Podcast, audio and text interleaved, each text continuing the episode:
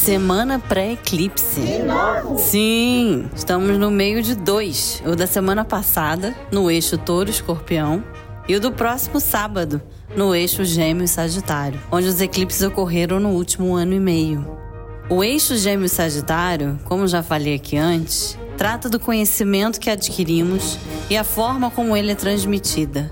Também fala de aprofundamento intelectual comunicação e o aprimoramento dos mesmos. Não à toa, os modelos de ensino passaram por mudanças grandes nos últimos tempos.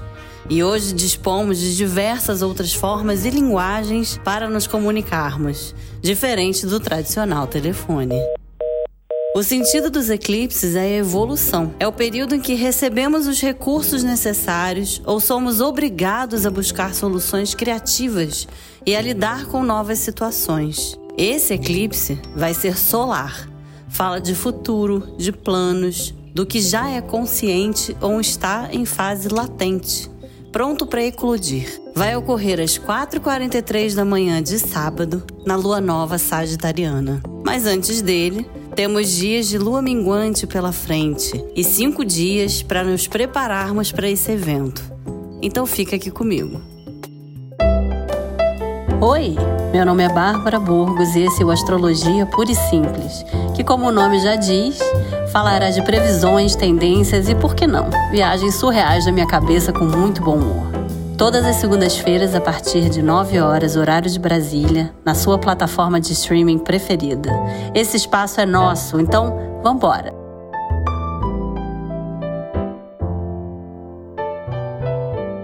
Na astrologia, o tempo é contado pela lua. É ela quem manda nos ciclos e é a responsável pela ação da vida, das marés, das colheitas e por nós também. O ciclo lunar do mês se encerra na lua minguante, marcada por uma semana de mais silêncio e introspecção. Ficar introspectivo em temporada sagitariana é um desafio, mas a gente faz o que pode. Hoje, segunda-feira, o céu está particularmente conciliador e suave. A lua entra em Libra logo de manhã cedo fazendo ótimos aspectos a Mercúrio, Sol e Saturno ao longo do dia todinho. Mercúrio encosta no Sol, iluminando ideias a serem postas em prática mais à frente, e um aspecto suave entre Marte e Netuno traz equilíbrio e uma ação baseada na intuição, prezando por momentos mais delicados e contatos mais leves ótimo para resolver questões pendentes e pontas soltas sem se estressar. Afinal, a lua em Libra não quer guerra com ninguém.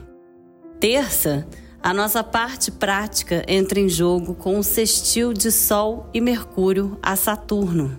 Mão na massa, galera. Saturno não é dado ao romantismo. Muito pelo contrário. Ele é a planilha, a estruturação, a conversa baseada em argumentos muito bem embasados. Então deixa o romance e a suavidade para a parte da noite, porque de dia vai ser sangue nos olhos. Na quarta, o ar muda um pouquinho com a lua entrando em escorpião e fazendo tensão a Saturno. Cuidado com os excessos, inclusive digestivos, e pense muito bem antes de agir, porque não vai ter volta depois. Ou, se você precisa encerrar algo, não há momento melhor do que na lua minguante e no dia de hoje. Tem todo um clima da Odesse no ar, então fica ligado. O mesmo vale para quinta-feira. A lua faz oposição a Urano, podendo provocar reviravoltas, e depois ela fica conjunta a Marte, fazendo com que, sem querer, você ataque a quem te nutre. Para ficar seguro, evite falar muito. Não entre em discussões tolas, porque esse canhão pode virar contra você. Em boca fechada não entra mosca, já diziam todos os nossos bisavós. E finalmente, na sexta, a lua entra em Sagitário de manhã, se preparando para o eclipse da lua nova no dia seguinte. Sexta vai ser forte, potente.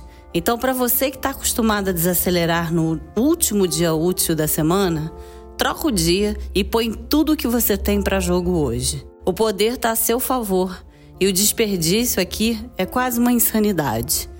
Vamos chegar no eclipse munidos de força, coragem e o fogo que só os sagitarianos têm. Mergulhe. Um beijo e até semana que vem. Se você quiser me ler, você pode entrar no site da Veja Rio ou no Instagram da Veja Rio. Lá tem a minha coluna mensal, sempre no início do mês. Ou então você pode me seguir no meu Instagram, barbaraburgos.astrologia. Lá tem textos semanais, tem os meus cursos, tem como marcar consulta comigo.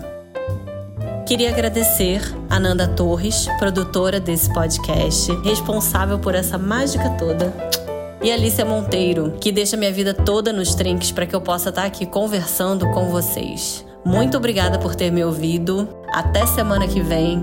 Bom dia, boa tarde, boa noite e um beijo.